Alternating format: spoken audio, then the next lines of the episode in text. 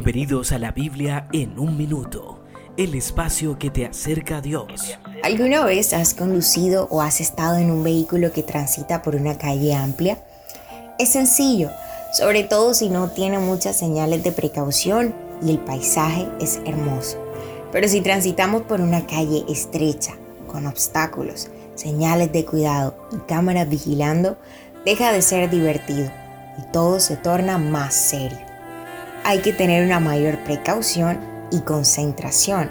Y es por esto que en el camino ancho y sin señales, los conductores son menos precavidos y el índice de accidentalidad es más alto.